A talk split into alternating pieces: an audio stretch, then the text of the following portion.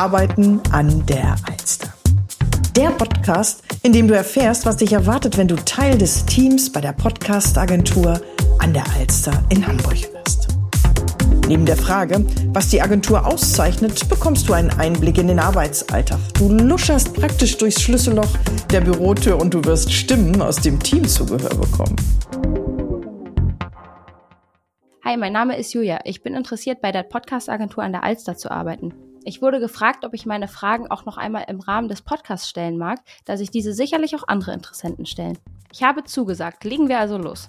Meine erste Frage lautet, wie kann man sich die Kommunikation vorstellen bei einem Unternehmen, was größtenteils remote arbeitet? Hier schaffen glücklicherweise Organisationstools Abhilfe, wovon bei uns Trello genutzt wird.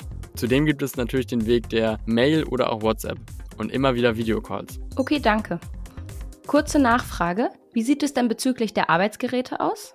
Ja, das wird tatsächlich individuell gehandhabt und es ist auch abhängig davon, wie gut die Person bereits ausgestattet ist technisch und welche Tätigkeit sie ausüben wird. Mhm. Meine nächste Frage, wie flexibel bin ich in der Einteilung der Arbeitszeiten?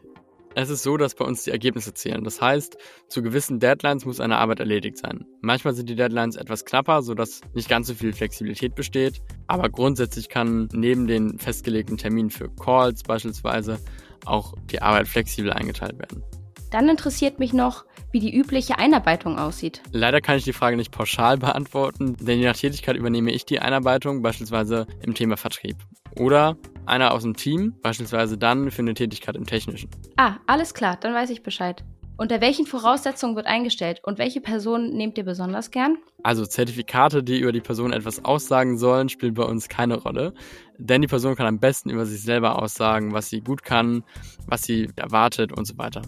Wichtig ist die Begeisterung für die Arbeit. Wenn bei uns eine Stelle ausgeschrieben ist, wird auch abgefragt, wie gern wird die gesuchte Tätigkeit ausgeübt, was einen genau daran begeistert und natürlich auch, wie viel Erfahrung mitgebracht wird. Es gibt dafür auch immer ein Probearbeiten, um beidseitig zu schauen, ob es passt. Also ein Zertifikat sagt mir beispielsweise nichts über die Energie, die eine Person ins Unternehmen mitbringt. Und dieser Faktor darf auch nicht unterschätzt werden. Das soll jetzt nicht fordernd rüberkommen, aber wie sind die Benefits, die den Mitarbeitern angeboten werden? Also grundsätzlich ist es die flexible Einteilung der Arbeit, sowohl zeitlich als auch örtlich.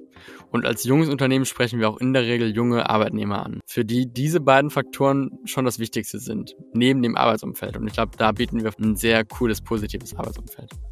Wenn man vor Ort arbeitet, gibt es auch was zu trinken und zu essen, aber der typische Obstkorb neben der kostenfreien Kaffeemaschine ist nicht das, womit wir werben. Mhm. Was vielleicht noch erwähnenswert ist, ist die Option, bei vertrieblichen Tätigkeiten beteiligt zu werden an Erfolgen.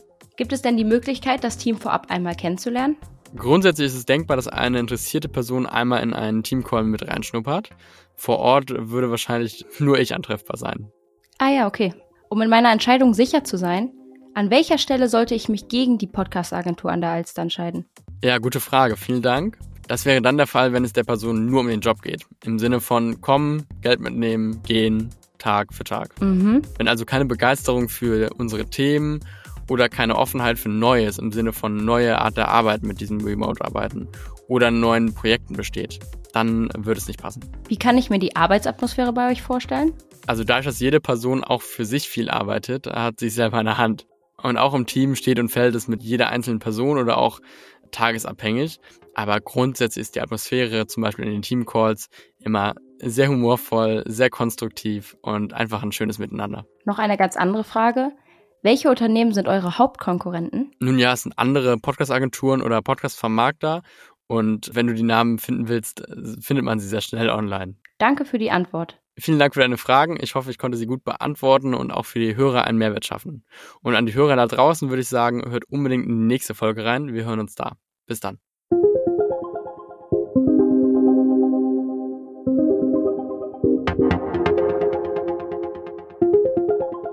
Das war's schon mit dieser Folge. Danke fürs Zuhören. Nachdem du jetzt von uns gehört hast, freuen wir uns, von dir zu hören.